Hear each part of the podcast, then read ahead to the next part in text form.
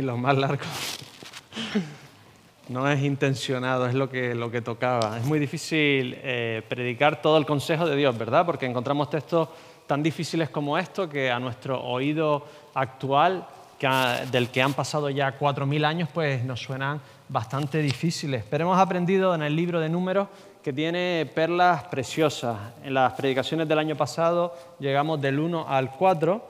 Podéis buscar las predicaciones y hay enseñanzas muy actuales aprendimos que tanto número, tanto censo significaba que realmente le importábamos a Dios, uno por uno, pero también como comunidad. Que el sentido de la vida al final es importarle a alguien, si no, no nos la llegamos a quitar. Y en Dios está plenamente satisfecho, porque a Él, cada uno de nosotros, le importamos. Aprendimos que la simetría del campamento C cuadrado perfecto, eh, con una estructura tan armoniosa y bella, viene, venía de una familia totalmente disfuncional. Por lo tanto, aprendimos que Dios tiene planeado con nuestros fallos y con nuestros aciertos cosas preciosas, ¿verdad? Os animo a, repasar un poco y a escuchar las predicaciones del 1 al 4. Y entonces llegamos a un capítulo 5. Muchos de vosotros veían revolveros en las sillas, ¿verdad? Dios está con su pueblo. Esa pequeña tienda del tabernáculo es el lugar más santo de la tierra. Dios ha bajado por unos instantes históricos muy cortos, el cielo ha bajado literalmente a la tierra. El capítulo 5 nos sitúa en el cuarto nivel de santidad. El primero era el lugar santísimo, el segundo el lugar santo, el tercero el atrio y el cuarto se convertía en el campamento. Era una extensión más de la santidad que había que tener delante de Dios. Este pueblo que acababa de huir estaba protegido por la misma presencia de Dios y por lo tanto eran completamente invencibles, eran intocables. Pero con este privilegio tenían una responsabilidad enorme de mantenerse santos y vivir una vida digna de la salvación que acababan de disfrutar. Y Dios los había apartado no para ser una nación más, sino para ser un motor de cambio para todo el mundo. Y llegamos al capítulo 5 y estamos en un contexto de guerra.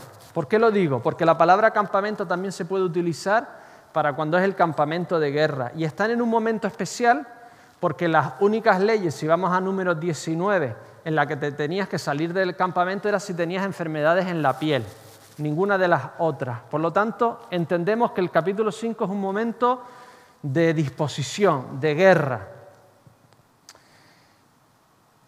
Dios los iba a utilizar para una guerra. ¿Por qué una guerra? Iban a ser instrumentos divinos porque el mundo de la zona de Palestina y en casi todo el mundo, pues habían llegado a una maldad tremenda. Dios iba a utilizar a Israel como un juicio, como si fuera un tsunami o fuego caído del cielo o una plaga divina.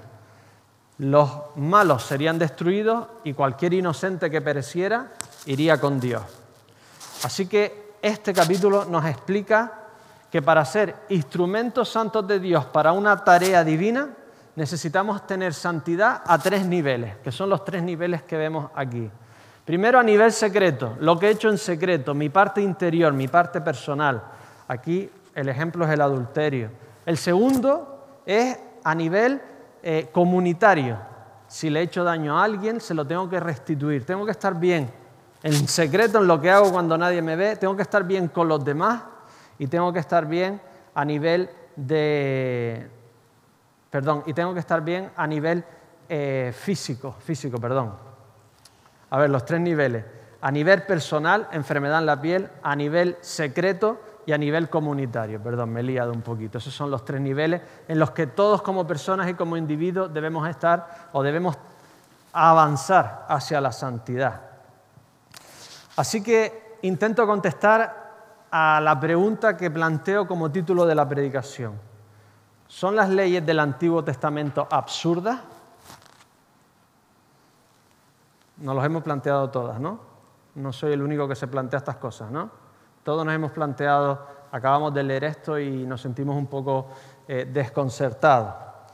Vamos a contestar esta pregunta yendo por las tres leyes que vemos aquí, por las tres facetas de la persona, la personal, la comunitaria y la, esta en la que nadie nos ve en los secretos, ¿verdad?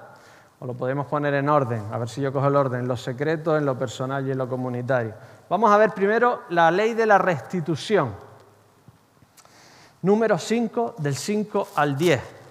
Las leyes de la, restitución no solo no son absurdas, sino que en cierta forma están recogidas en nuestras propias leyes modernas.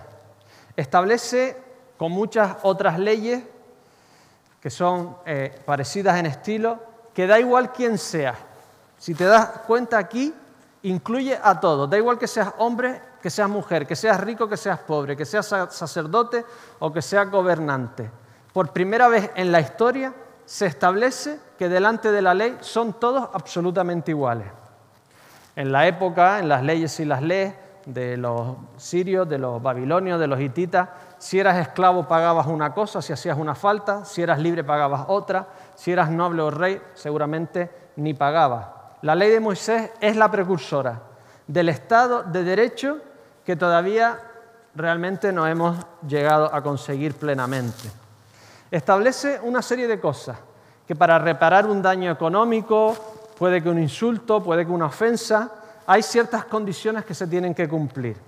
Primero, que el individuo que lo ha hecho tiene que pedir perdón, tiene que haber una confesión, hay que tener un reconocimiento, el del pecado y de pedir perdón. Se entiende que este perdón se hace a la persona, a Dios e incluso de forma pública, no nos lo dice exactamente. Así que vemos que el arrepentimiento es fundamental. En nuestro sistema se puede pagar una ofensa sin pedir perdón. El perdón solo es un atenuante para pagar menos, pero no es necesario. Pero aquí nos establece que pedir perdón es el primer paso, sobre todo si quieres establecer o restablecer una relación. También establece otra cosa que aparece en nuestro, en nuestro código civil y penal. El daño hecho no es solo lo que haces, sino que hay un daño psicológico, un tormento del suceso, por lo tanto lo tienes que compensar, según esta ley, un 20% más. Vienen a tu casa, te roban, te roban el ordenador, cuesta no sé cuánto, no solo te tienen que devolver el ordenador, sino tú te has sentido, en cierta forma, violado tu espacio, la incomodidad, te lo tiene que, primero, pedir perdón, segundo, te lo tiene que compensar con un 20% más. Y esto es lo que nosotros llamamos normalmente daños y perjuicios, ¿verdad? Una compensación por el malestar de haber sufrido un agravio. Pero no solo es una compensación porque entendemos que hay una incomodidad, no solo lo que me quitan, sino lo que me crean en, en mi estado de ánimo, sino que es una forma de delimitar lo que se tiene que pagar, de delimitar cómo poder compensar el mal que se ha hecho. ¿Sabéis cuál era el pago común del robo, por ejemplo? Todavía existen en algunos países. ¿Qué pasa si robas en muchos países? Te cortan la mano. En la época te cortaban la mano, la oreja, la nariz, los pechos si eras mujer. Había una ley de mutilación. De repente la ley de Moisés prohíbe totalmente ninguna mutilación. Es como si tú robas una cabra y te viene el que es, a lo mejor si es más rico que tú, y se lleva todo el rebaño. Robas algo por equivocación, porque se te fue el ojo, o, por, o porque eras pobre, o por simplemente porque lo querías y te cortan la mano. Es una forma de establecer una forma equilibrada de compensar las cosas y decir, esto se ha pagado, esta culpa se ha pagado, borrón y cuenta nueva. Ni pasarte ni quedarte corto. Es una forma preciosa de decir, hay que pedir perdón, hay que pagarlo, pero tampoco hay que pasarse, ¿verdad? Entendemos hace cuatro mil años cómo podía ser la venganza y todo esto eh, en, en los contextos. Y establece una cosa más, que es increíble. En el mundo del más fuerte, en el que los dioses más fuertes ganaban a los más débiles, Dios mismo dice que Él es el ofendido. Cualquier cosa que yo le hago a la otra persona, no solo lo ofendo, ofendo a esa persona, sino que estoy ofendiendo directamente a Dios. Es decir, cualquier persona, todos, absolutamente todos, eran representantes de alguna forma, imagen de Dios, nos dice la Biblia. Era el concepto de todas las personas tenían un valor intrínseco. Daba igual si eran pobres, si eran ricos, si eran gobernantes, fuese lo que fuese. Y cualquiera que ofendía a uno estaba ofendiendo a Dios directamente. Por eso tienen que dar una ofrenda. Versículo 6. También nos dice en el versículo 6, 5, 6, El hombre o la mujer que cometiera alguno de todos los pecados con que los hombres prevarican contra el Señor y delinquen. De repente Dios te está diciendo, no te aproveches de nadie por muy mal que esté, porque ese alguien es importante para mí, es imagen de Dios. Dios te está diciendo, no hay justicia que quede impune, no hay forma de dejarlo pasar y esconderse. Dios siempre se presenta como acusación particular. Tienes que ofrendarle a Él, lo tienes que compensar con la persona y con Dios. Porque en realidad cualquier cosa que hagas en contra de alguien creado, estás dañando a su creador. ¿Verdad que si rompes algo de alguien, una estatua, estás dañando al que la hizo, no solo estás dañando un trozo de piedra? Me resulta curioso cuando alguien dice, yo no le echo nunca a nadie, a nadie ni a Dios, pero yo vivo a mi forma. En realidad, no vivir una vida adorando a Dios en todo lo que hace es una ofensa a ti mismo y al Dios que te creó.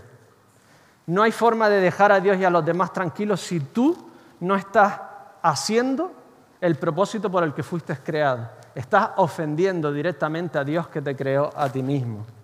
Y esta ley instituye algo que en Occidente lo entendemos muy bien, el derecho a la propiedad. Derecho a la propiedad como un don divino, como un regalo de Dios. ¿Sabéis por qué los chinos, los rusos se tiran a comprar casas aquí, sobre todo en Estados Unidos?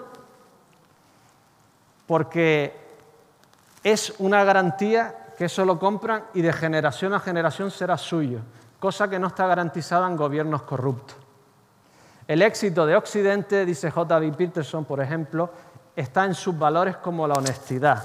Y muchos autores lo ven como un eh, fruto de la reforma protestante, en donde tú sí es sí y tú no es no. Esto es tuyo y nadie te lo puede quitar. ¿Son las leyes del Antiguo Testamento absurdas? Esta parece que no, estamos de acuerdo. ¿Veredicto? Esta no. ¿Vale? Vamos a por la siguiente. Vamos a por la siguiente. Apartar a los impuros. ¿Vale? Si tienen lepra o una condición de la piel, podía ser contagiosa. Igual que si tienes una hemorragia genital, apartarte temporalmente del campamento en un momento de guerra parece algo lógico, no parece ni una locura ni para los estándares actuales, los, los que tienen algo a la enfermería. Pero también tenía un aspecto sexual, ¿vale? Tenía también un aspecto sexual. Y nos estamos juzgando, en cierta forma, las leyes que puso Dios en el Antiguo Testamento. Y si juzgamos las leyes, también tenemos que entender que Dios estaba allí mismo y que lo que estaba haciendo era enseñándoles una forma de vivir mucho mejor, de interpretar el mundo mucho mejor, de conocerse a sí mismo mucho mejor, de interpretar lo que hacían con sus cuerpos de una forma mejor. Y todo lo relacionado con el sexo en la zona de Canaán y en muchas otras culturas, pero sobre todo en la zona de Canaán, tenían un aspecto pagano y religioso muy fuerte. Era uno de los motivos por los que Dios estaba juzgando a ese pueblo. Os podéis acordar de Lot, ¿verdad? Que vinieron unos hombres a su casa, unos ángeles, intentaron, entendemos que violarlos. ¿no? El sexo, la prostitución, se hacía tener esclavos sexuales, era parte normal de la cultura. Las familias dedicaban, el, primero lo, quemaban, el primer hijo. Eso se, llamaba el sacrificio a Moloch. Y algunos de los otros los dedicaban a sus hijos y a sus hijas a la prostitución cúltica o adquirían esclavos para ellos. Por ley, los padres hititas, por ejemplo, podían compartir esclava sexual o prostituta con sus hijos. Era legal el bestialismo mientras que fuera con un asno con un buey. No, perdón, un asno una mula, porque su dios Baal había tenido un hijo con un asno. Se animaba al incesto porque Baal había tenido relaciones con su hermana Anat. Así que, por no seguir hablando de este tema, se promocionaba de forma normal no era adulterio ni fornicación mientras que fuese religioso. Y lo que estaban haciendo eran imitando a los dioses y siendo promiscuos para que la tierra fuera fértil.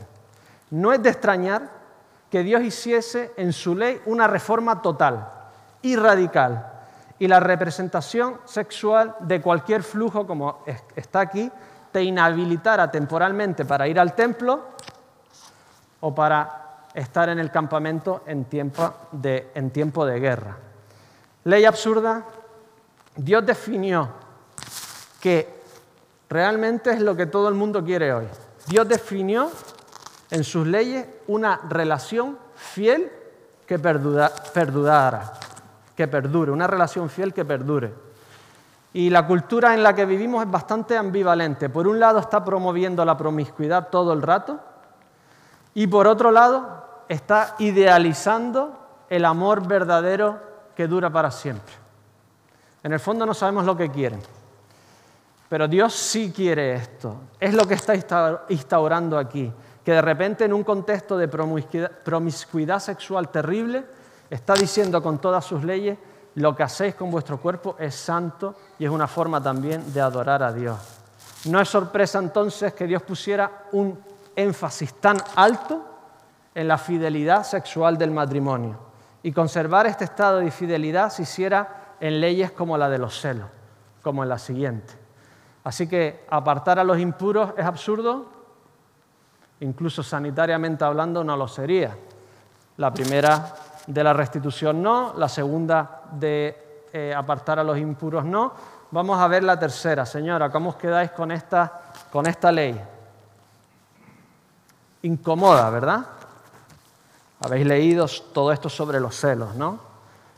Lo primero que tenemos que entender es que las leyes del Antiguo, del Antiguo Testamento son una mejora significativa de las leyes que reinaban en su época, en su entorno.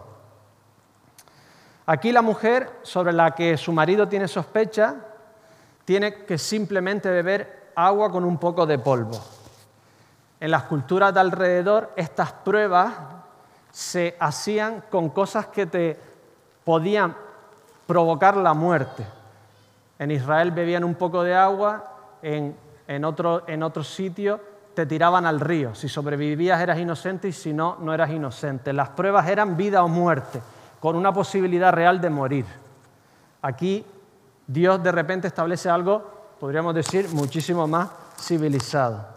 Pero en términos modernos nos sigue pareciendo severo tener que hacer un ritual si tu marido se sentía, si tenía espíritu, es otra forma de decir si su ánima, si su estado le llevaba a tener celos sobre ti. Contaba las faltas y decía, uy, yo en esa época no estaba por aquí, estaba en otro sitio, en guerra o a caser, o simplemente tenía unos celos irracionales, porque hay personas que tienen esta enfermedad. ¿no? Definitivamente era una mejora de lo que había en la tierra. Y no estaba diseñada en contra de la mujer, sino para protegerla. Observar una cosa asombrosa. Es el único juicio en la ley que es exclusivamente divino. Las únicas que podían apelar al constitucional, a Estrasburgo, a La Haya, eran las mujeres. Así que si declaras que la ley es injusta, en cierta forma estás declarando que Dios sea juez solo de ellas, también era injusto. Es curioso que critiquemos la Biblia por opresión de las mujeres cuando ha sido la Biblia la que ha igualado en nuestras conciencias a todas las personas por ser imagen de Dios. Mira lo que dice un ateo. Es ateo, es un gran eh, académico, sociólogo y filósofo alemán. Esto lo dijo en el 2006. Mira lo que dice. El cristianismo ha funcionado para la autocomprensión normativa, es decir, para crear una serie de valores en nuestra sociedad occidental, como más que un mero precursor o un catalizador. El universalismo igualitario del que todos creemos, del que brotaron las ideas de libertad y solidaridad social, de una conducta autónoma de vida y emancipación, de la moralidad individual de la conciencia, los derechos humanos, incluyendo los de la mujer, y la democracia, es heredero directo de la ética judaica, de la justicia y de la cristiana ética del amor. Volvamos al texto.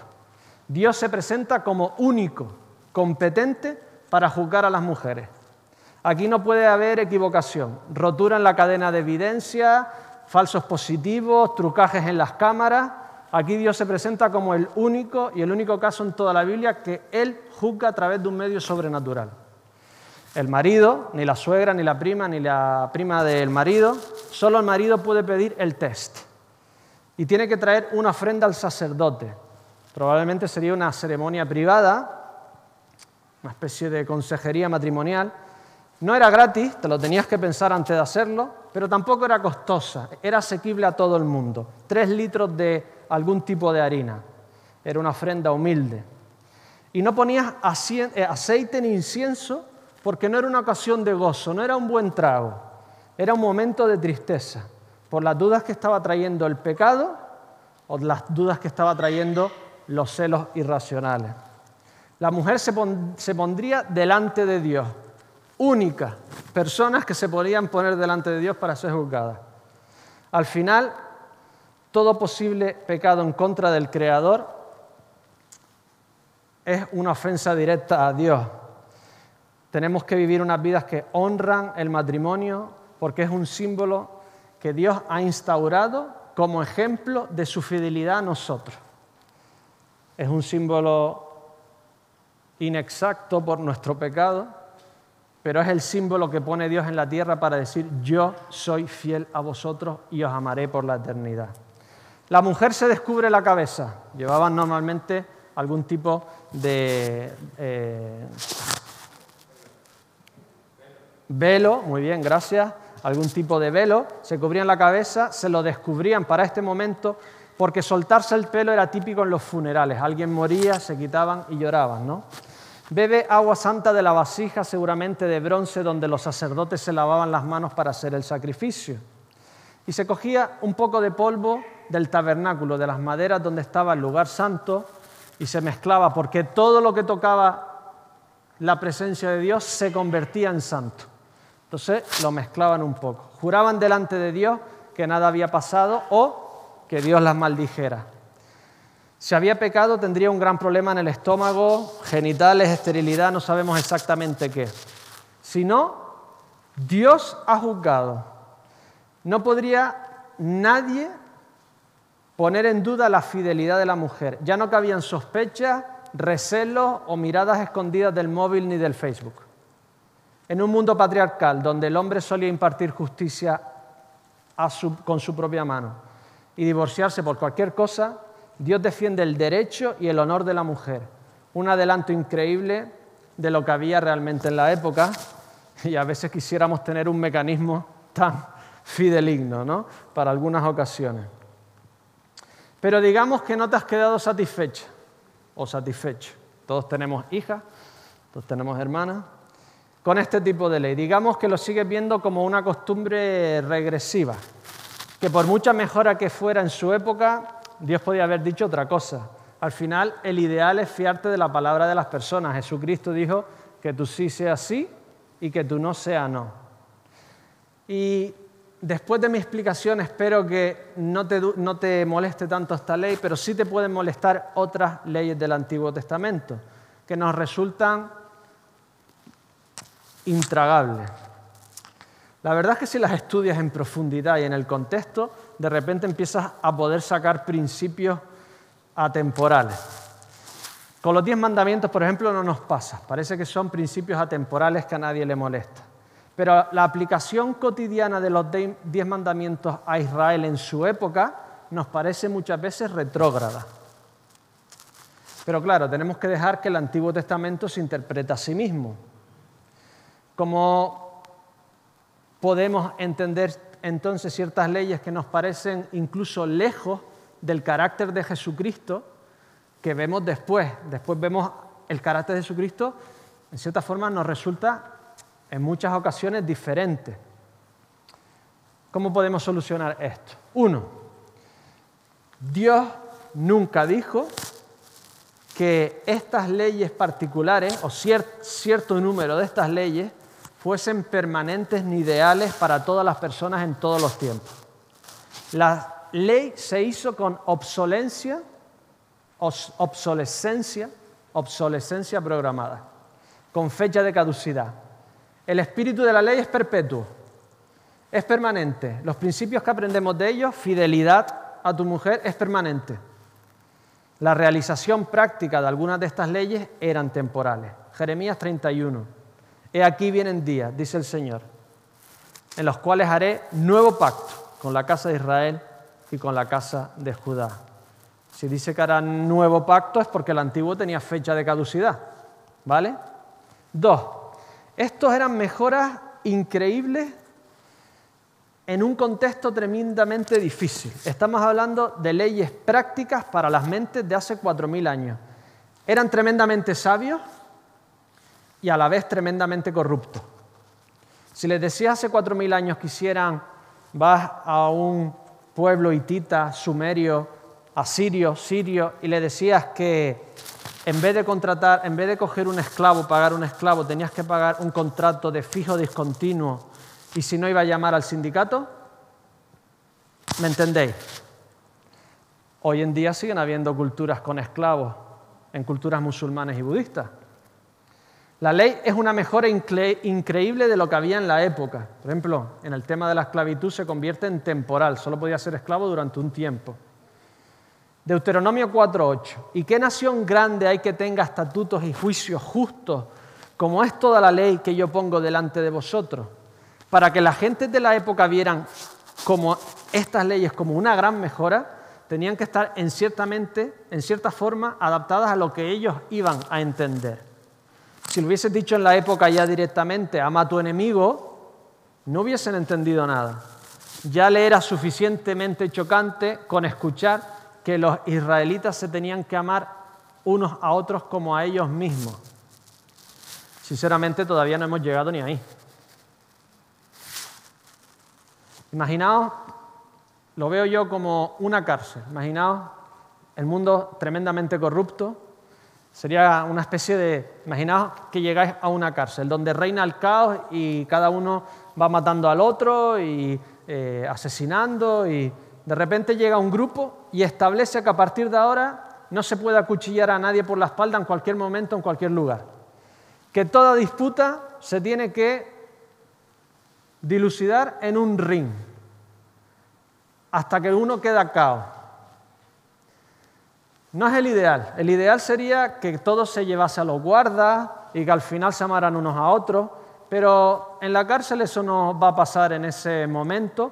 Así que un ring en el que no se matan unos a otros, sino se pelean por sus disputas. Si alguno no se pelea en el ring, el grupo entero pues lo sacrifica en cierta forma. Es un gran avance. ¿Entendéis el símil? Cosas que no es perfecto, pero que te llevan hacia, no te puedes llevar la justicia por tu mano. Y cuando empiezas a meterse en tu mente que la justicia no te la puedes llevar por tu mano, empiezas a avanzar hacia el ideal divino del que todavía nosotros no hemos llegado. Así que Dios trae unos mandamientos permanentes y ciertas leyes provisionales, que son mejoras de lo que había, no definitivas, pero de las que todavía hoy estamos aprendiendo principios que servía para llevar al pueblo de donde estaban, después de 400 años de vivir en un pueblo pagano, a poco a poco hacia el ideal que quería sin tenerlos que destruir inmediatamente. Paul Kupan, filósofo cristiano muy conocido, dice, Dios se encuentra con su gente en donde ellos están mientras busca enseñarles un ideal mejor. Para Dios tratar a estos israelitas como verdaderos humanos que poseen la capacidad de elección, tiene que hacerlo así. Los va moviendo gradualmente hacia el ideal divino que vemos en Jesucristo. Gálatas, Gálatas 3:23. Pero antes que viniese la fe, estábamos confinados bajo la ley, encerrados para aquella fe que iba a ser revelada. De manera que la ley ha sido nuestro ayo para llevarnos a Cristo a fin de que fuésemos justificados por la fe.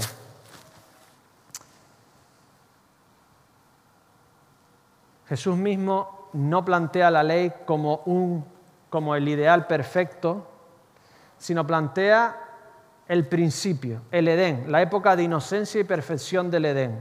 Y les dice que por su dureza, por su cultura, por el bagaje que traían de 400 años en un país pagano, Dios le permitió ciertas cosas. Por ejemplo, divorciarse. Mateo 19:8. Y les dijo, por la dureza de vuestro corazón, Moisés os permitió repudiar a vuestras mujeres, mas al principio no fue así.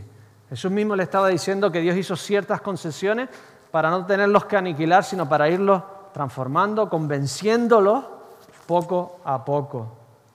Y una evidencia de esta progresión lo encontramos también en número 27. Las hijas de Zelofeat. Zelofeat no tienen hombre en su casa, su padre ha muerto y no tienen más hermanos. Así que ellas no van a heredar lo de su padre, sino simplemente se van a unir a lo que tienen sus esposos y no están satisfechas. Justo, bastante justo. Ellos también quieren la parte de su padre. Así que van a Moisés y les dice, mira, nuestro padre está muerto, no tenemos descendiente varón, ¿qué hacemos? Y Moisés llevó su causa ante el Señor. Y el Señor dijo a Moisés diciendo, bien dicen las hijas de Zelofeat, les dará la posesión de una heredad entre los hermanos de su padre, entre sus tíos. Ya los tíos estaban lavándose las manos, ¿no? Me voy a quedar con lo de mi hermano. Y traspasarás la heredad de sus padres a ella. Y a los hijos de Israel hablarás diciendo, ahora hace la ley general. Cuando alguno muriere sin hijo, traspasaréis su herencia a su hija. Vamos a, tratar el tema de la mujer en el Antiguo Testamento, pero entender una época en que tú defiendes tu tierra a base de machetazo y de espada. Es importante que haya un par de brutos que la defiendan, ¿vale? Entonces, están aquí hablando de algo que ha cambiado la ley. Dios permite cambiar la ley. Eso es lo que quería Dios, ir avanzando su mente poco a poco hacia el ideal que pone en Jesucristo, en el que no hay judío ni griego, ni hay hombre ni mujer, todos somos hijos de Dios. Es decir, que las leyes estaban para ser modificadas de acuerdo al ideal de Dios, en el que todos somos iguales, en el que Adán y Eva eran imagen de Dios, en el que no hay judío ni griego. Así que Jesús cumple todo el espíritu de la ley para traerles un ideal mejor, donde de repente adulterar se hace con la mirada. O sea, Jesús no está rebajando, Jesús lo está poniendo todavía más alto y que amar a los demás no es como a ti mismo, sino como Cristo te amó a ti. Encima sube otro nivel más alto. Y estos ideales divinos son tan difíciles que necesitamos que un Salvador lo haga por nosotros, porque nosotros es imposible que lo hagamos. Tenemos que tener la tendencia y lo intentamos, pero no lo vamos a conseguir. Necesitamos un Salvador que lo haga por nosotros. N.T. Wright dice, la Torá es dada para un periodo de tiempo específico. N.T. Wright es uno de los teólogos más importantes que hay ahora mismo, ¿vale? Y después se aparta a un lado, no porque fuera una mala cosa que ahora felizmente abolimos, sino porque fue una buena cosa cuyo propósito ha sido ahora cumplido. Déjame terminar con un texto del Nuevo Testamento. Buscad símiles y diferencias a lo que hemos leído. Lucas 7, 37. Entonces la mujer de la ciudad, que era pecadora, al saber que Jesús estaba a la mesa en la casa del fariseo, trajo un frasco de alabastro con perfume, y estando detrás de él a sus pies, llorando, comenzó a regar con lágrimas sus pies, y los enjuagaba con sus cabellos, y besaba sus pies, y los ungía con el perfume. Cuando vio esto el fariseo que le había convidado, dijo para sí, este, si fuera profeta, conocería quién y qué clase de mujer es la que le toca, que es pecadora Versículo 44. Y vuelta la mujer dijo a Simón, ¿ves esta mujer? Entré en tu casa y no me diste agua para mis pies, mas esta ha regado mis pies con lágrimas y los ha enjugado con sus cabellos. No me diste beso, mas esta, desde que entré, no ha cesado de besar mis pies. No ungiste mi cabeza con aceite, mas esta ha ungido con perfume mis pies. Por lo cual te digo que sus muchos pecados le son perdonados, porque amó mucho. Mas aquel a quien se le perdona poco, poco ama. Y a ella le dijo, tus pecados te son perdonados. Y los que estaban juntamente sentados a la mesa comenzaron a decir entre sí, ¿quién es este que también perdona pecados? Pero él le dijo a la mujer, tu fe te ha salvado, ve en paz. Una mujer ya declarada culpable de adulterio se presenta ante Dios con una ofrenda. Se humilla y suelta su cabello en señal de duelo. Sabe que su pecado no es solo contra ella, contra los demás, sino que es principalmente un pecado contra su Creador que la creó para honrarlo y glorificarlo en todo, con su mente, con su cuerpo y con su espíritu. Dios, siendo la mujer culpable, la indulta. El pecado toca lo santo y lo santifica. Y además condena a todos los que la juzgaron. Dios ha hablado. Ahora Él es el juez único y absoluto de la mujer y de la humanidad. Y lo único que hay que hacer para ser indultados y declarados inocentes delante de Dios y del mundo es amarlo. Lo único que tenemos que hacer para ser santos es acercarnos al santo y tocarlo. Hoy nos presentamos todos ante Jesús, el que pagó nuestros delitos e inmundicias. Solo tenemos que venir con duelo, con corazón contrito, con corazón humillado y pedir perdón, con un duelo por nuestra vida y por nuestros pecados, sabiendo que nuestro veredicto tenía que ser culpable y nuestro vientre se tenía que hinchar y nuestro futuro tenía que ser estéril. Hoy venimos, hoy venimos aquí como ofrenda a Dios, bebiendo el agua que salió de su costado y siendo limpiados por su sangre en la cruz, para que nunca nadie y sin lugar a dudas pueda decir jamás que somos culpables. Delante de Dios, para siempre, por su Hijo, Él nos ha declarado limpios y sin pecado. Solo tenemos que venir a Él con fe y amor. Oremos. Dios, te pedimos perdón por nuestros pecados, te pedimos perdón por juzgarte, te pedimos perdón porque muchas veces venimos a tu palabra y queremos hacernos jueces y no nos damos cuenta que te estamos intentando juzgar a ti mismo, Señor. Ayúdanos a comprender, ayúdanos a tener un espíritu de humildad y ayúdanos, Señor, a venir ante ti con toda la humildad del mundo porque en ti tenemos perdón absoluto, tenemos el indulto declarado y solo tenemos que hacerlo nuestro.